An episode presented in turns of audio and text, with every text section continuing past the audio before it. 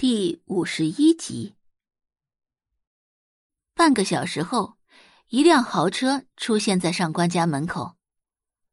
程宇昂跳下车，看向等在门口的程琳：“姐，宋小姐到了吗？”“哎呀，没有啊！”就在此时，路口处驶来一辆出租车。很快，一道纤细的身影从车内走了出来。女孩扎着很简单的丸子头，身穿白色 T 恤，洗得发白的牛仔裤，一双白色运动鞋，素面朝天。明明是很清雅的打扮，却给人一种极致的美感，偏偏又不失清纯灵动。那个是宋小姐吗？程琳问道。上官正也转头看去。不远处的小姑娘比想象中还要年轻。程宇昂转头一看，是宋小姐。虽然只见过宋画一面，但程宇昂还是一眼就认出了她。宋小姐。程宇昂立刻迎了上去。程先生，宋小姐，您跟我这边请。程宇昂一改之前轻慢的态度。眉梢和眼底全是恭敬。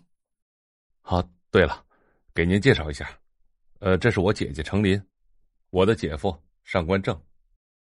二位好。宋画微微颔首。宋小姐，我女儿拜托你了。虽然眼前的小姑娘看起来年纪不大，但程琳还是抱了很大的希望。毕竟，宋画当初一眼便看出吴老神医的药方有问题，普通人可没有这个慧眼。我先看看令千金的情况。很快，几人便带着宋画来到了上官莹莹的卧室。上官莹莹的脸部情况已经非常严重，从伤口处散发出来的恶臭味几乎掩饰不住。仿佛再这样下去的话，整张脸都会溃烂掉。面对这样的上官莹莹，宋画表情淡淡，甚至连眉头都没有皱一下。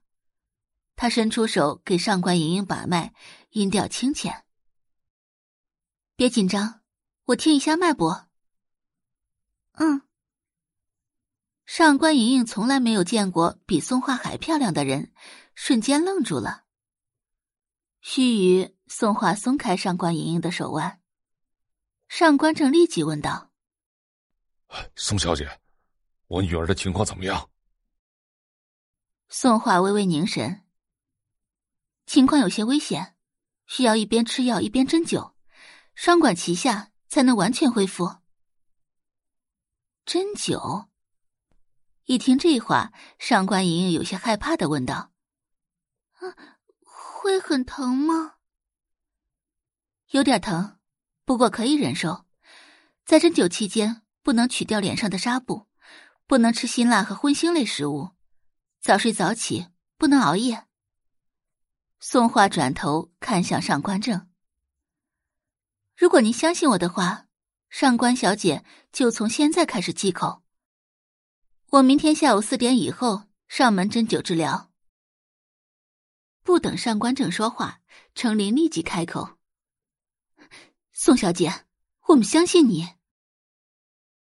程琳是个见多识广的人，她一眼便看了出来，宋画和普通女孩子不一样，冷静、自持、谈吐文雅，身上散发着这个年龄段的孩子没有的气质，历尽铅华。好，有纸和笔吗？宋画微微颔首。啊，有。程琳立即让佣人拿来纸和笔。宋画接过纸张，写了一副药方，备注了禁忌以及包扎伤口需要用的物品，而后将纸递给程琳。准备好纸上写的东西，我明天下午再来。哦，好的。程琳接过药方，看到上面的字时，有那么一瞬间的惊艳。神韵超逸，受尽清俊。是非常好看的瘦金体。如果不是亲眼所见，几乎很难相信。这么好看的字，竟然出自一个如此年轻的女孩子之手。果然是见字如见人。宋画的字如他整个人一样倾国倾城。那我就先走了。